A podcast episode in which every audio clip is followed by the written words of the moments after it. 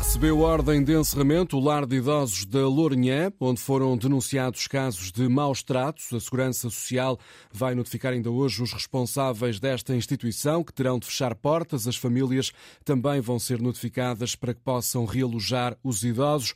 A informação, Alexandra Sofia Costa, é avançada por escrito. O comunicado é curto, são apenas dois parágrafos, onde o Instituto da Segurança Social diz que foram confirmadas várias das situações denunciadas e, nesse sentido, decretou o encerramento do lar e iniciou o processo de transferência dos utentes em colaboração com os familiares. Antena 1 sabe que os dados do relatório da Segurança Social vão agora ser remetidos ao Ministério Público, que já tinha instaurado ontem um inquérito. A Ministra do Trabalho também ontem dizia que aguardava pela investigação e que este lar já tinha sido alvo de investigações no passado por outras razões. O lar delicado Raminho, na Lourinhã, está sob investigação depois de uma reportagem da SIC ter denunciado denunciado maus tratos a idosos, o uso das mesmas luvas para o manuseamento de vários utentes, a existência de feridas por tratar, a alimentação pobre e feita com restos de dias anteriores e a falta de água quente para o banho tinham sido denúncias de ex-funcionários. No total, o lar tinha 60 idosos. Várias famílias já tinham retirado alguns dos idosos da instituição depois da reportagem, mas havia ainda alguns utentes no local e o processo de realojamento vai ser agora realizado de forma faseada durante vários dias. O lar delicado Raminho, na Lourinhã, tem estado sob investigação depois de relatos de maus tratos a idosos. Agora recebe ordem para encerrar. José Souto Moura diz que a Igreja Católica Portuguesa precisa de recuperar a confiança e a credibilidade junto das vítimas de abusos sexuais. O presidente da equipa de coordenação nacional das Comissões Diocesanas de Proteção de Menores admite que nesta altura haja desconfiança da parte das vítimas, Rita Soares, em relação a tudo o que esteja relacionado com a Igreja. Agora Só há um caminho possível, diz José Souto Moura, e esse caminho passa por construir a confiança nas estruturas da Igreja, se necessário, renovadas, e assim contribuir para a maior credibilidade da instituição. Numa nota enviada à agência Lusa, o antigo Procurador-Geral da República, que coordena a equipa nacional das Comissões Diocesanas de Proteção de Menores, refere que a conferência de imprensa de sexta-feira em Fátima deixou várias questões em aberto. Questões que precisam de um esclarecimento esclarecimento e, por isso mesmo, houve já um pedido de reunião com o presidente da Conferência Episcopal Portuguesa, José Ornelas, sobre as declarações do Cardeal Patriarca de Lisboa, Manuel Clemente, a recusar o afastamento preventivo dos alegados padres abusadores que constam na lista da Comissão Independente. Souto Moura admite, em declarações à RTP, alguma surpresa. Suspender ou, ou até uh, definitivamente, isto, isso passa pelos bispos, acho eu. Mas acho que é uma competência unânime. Eu fico surpreendido com essa declaração do Manuel Clemente. No que às comissões diocesanas diz respeito, o antigo Procurador-Geral da República defende que continuam a ser um local seguro para acolher e acompanhar cada uma das vítimas de abuso. Não podia ser, aliás, de outra maneira, recorda Soto Moura, já que estas comissões nasceram da vontade expressa do Papa Francisco. José Sotomora a defender que a Igreja deve procurar ter maior credibilidade, isto depois de muitas personalidades terem criticado a forma como a Igreja Católica Portuguesa lidou com os resultados do relatório da Comissão Independente, recusando pagar indenizações às vítimas, ao contrário de que aconteceu noutros países, e também não afastando de funções padres suspeitos da prática de abuso sexual de crianças e jovens. Enfermeiros do IPO do Porto apresentaram um pedido de escusa de responsabilidade. Toda a equipa de enfermagem do Serviço de Oncologia Cirúrgica considera que a qualidade dos cuidados está posta em causa e não está em condições de assegurar a vida e a segurança dos doentes. A Ordem dos Enfermeiros revela que estes pedidos de escusa de responsabilidade estão relacionados com a grande pressão sobre recursos técnicos e humanos e com a falta de enfermeiros naquele serviço do Instituto de Oncologia do Porto. É o que explica a Antena 1 a bastonária Ana Rita Cavaco. Enquanto noutras situações uh, podem ser condições de trabalho, uh, pode, pode ser falta de material, aqui é mesmo falta de enfermeiros. Uh, quase todas as equipas, esta equipa do IPO Porto não é exceção, estão a lidar com uh, baixas prolongadas, ausências prolongadas e eles têm colegas nessa situação que não são substituídos. E tem a indicação de que haja enfermeiros noutros hospitais também a pedirem escusa? Sim, olha, a semana passada tivemos a escusa de toda a equipa do Serviço de Urgência do Hospital de Évora. Entraram também as escusas de um serviço do Hospital de Santa Maria, cuja equipa da urgência também já tinha apresentado toda a escusa de responsabilidade Explicações da bastonária da Ordem dos Enfermeiros, registadas pela jornalista Natércia Simões, a propósito destes pedidos de escusa de responsabilidade que têm sido apresentados por enfermeiros em várias unidades de saúde do país.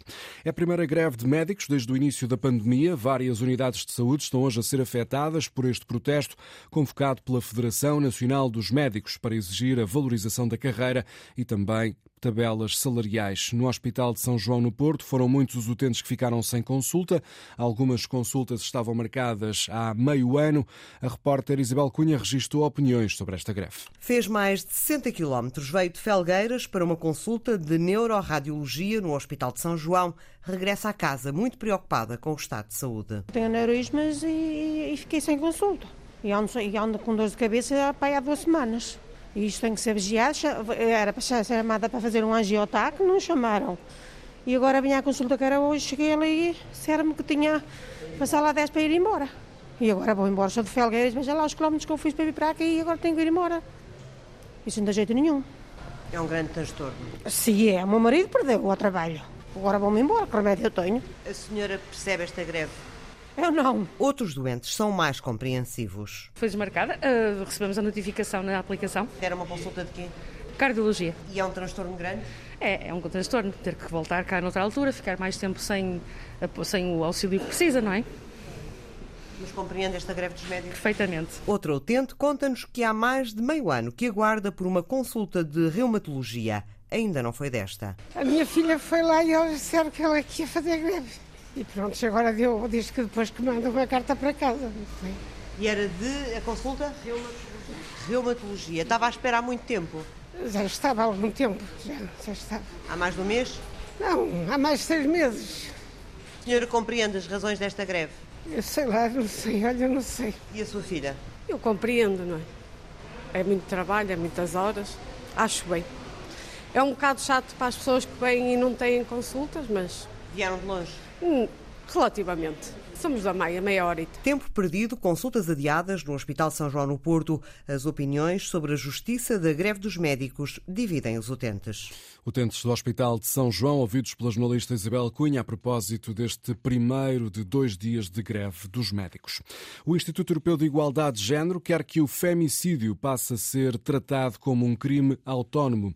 O sistema legal português ainda não incorporou o tema, mas este é um caminho que começa a ser feito, é o que revela Manuel Albano, vice-presidente da Comissão para a Cidadania e Igualdade de Género. É um conceito novo, ou seja, é um conceito, uh, conceito novo do ponto de vista da apropriação jurídica, entenda-se, que é, e, neste projeto estiveram envolvidos em Portugal a própria Procuradoria-Geral da República, o Dr. Rui do Carmo, enquanto coordenador da equipa da análise retrospectiva do homicídio conjugal, dando o seu aporte para a apropriação deste conceito e que se prende exatamente com isto, ou seja, o crime com base no género, no sexo, sexo de uh, matar alguém só pelo facto de ela ser mulher, independentemente da situação hum, que esteja associada depois da prática criminal.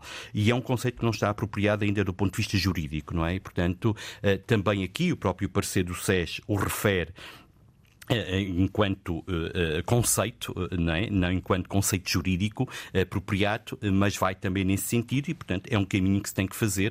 O vice-presidente da Comissão para a Cidadania e Igualdade de Género, ouvido esta manhã no programa Consulta Pública aqui na Antena 1, a defender que o femicídio passa a ser tratado como um crime em termos legais.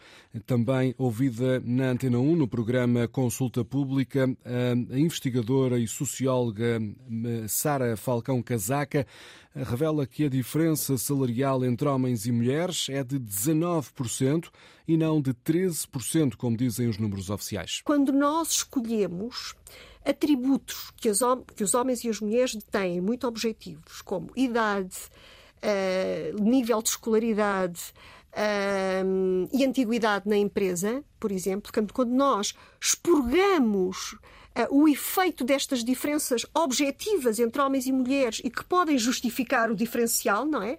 Ora, quando nós controlamos, essas variáveis, o diferencial é superior do que quando não controlamos. Portanto, quando afinamos a estatística, o diferencial é, neste momento, para uh, uh, os trabalhadores e as trabalhadoras em geral, de 19%. Uh, Socióloga e investigadora do ISEG, Sara Falcão Casaca, ouvida esta manhã no programa Consulta Pública aqui na Antena 1, dar conta das diferenças salariais entre homens e mulheres.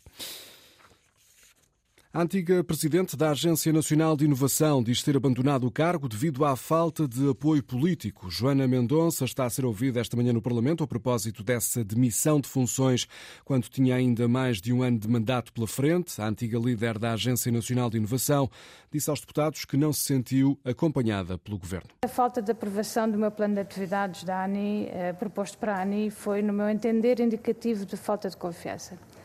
Gostava de assinalar que o Conselho de Administração, que cessou funções ontem às 9h40, eh, apesar destas eh, dificuldades de comunicação, atingiu e superou todos os objetivos a que se tinha comprometido, eh, não só no âmbito daquilo que é a atuação da Agência Nacional de Inovação no PT de 2020, onde nos dois anos sob a nossa administração atingiu aquele que é a meta que nos propomos anualmente. Joana Mendonça a acusar o governo de falta de apoio, o que levou a demitir-se do cargo de presidente da Agência Nacional de Inovação. Foi substituída por António Bárbara Grilo, que assumiu ontem funções.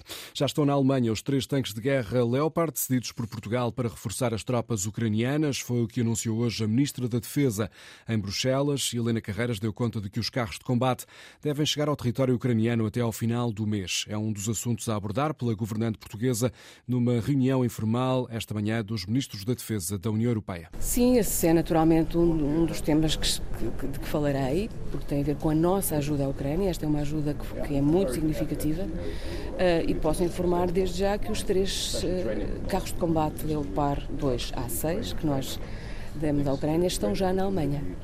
Eh, estão em boas condições operacionais, eh, estão a ser, enfim, eh, ajustados para depois serem entregues em conjunto com os agora 18 carros de combate alemães. Até ao final do mês. É essa a ideia. até ao final do mês. É isso mesmo. É esse o plano. Esperemos que seja possível fazê-lo. Ministra da Defesa em Bruxelas, com o ponto de situação sobre o envio de tanques de guerra para a Ucrânia. Em Kiev já está António Guterres, o secretário-geral das Nações Unidas, vai reunir-se hoje com o presidente ucraniano Volodymyr Zelensky para discutir a renovação do acordo para a exportação de cereais.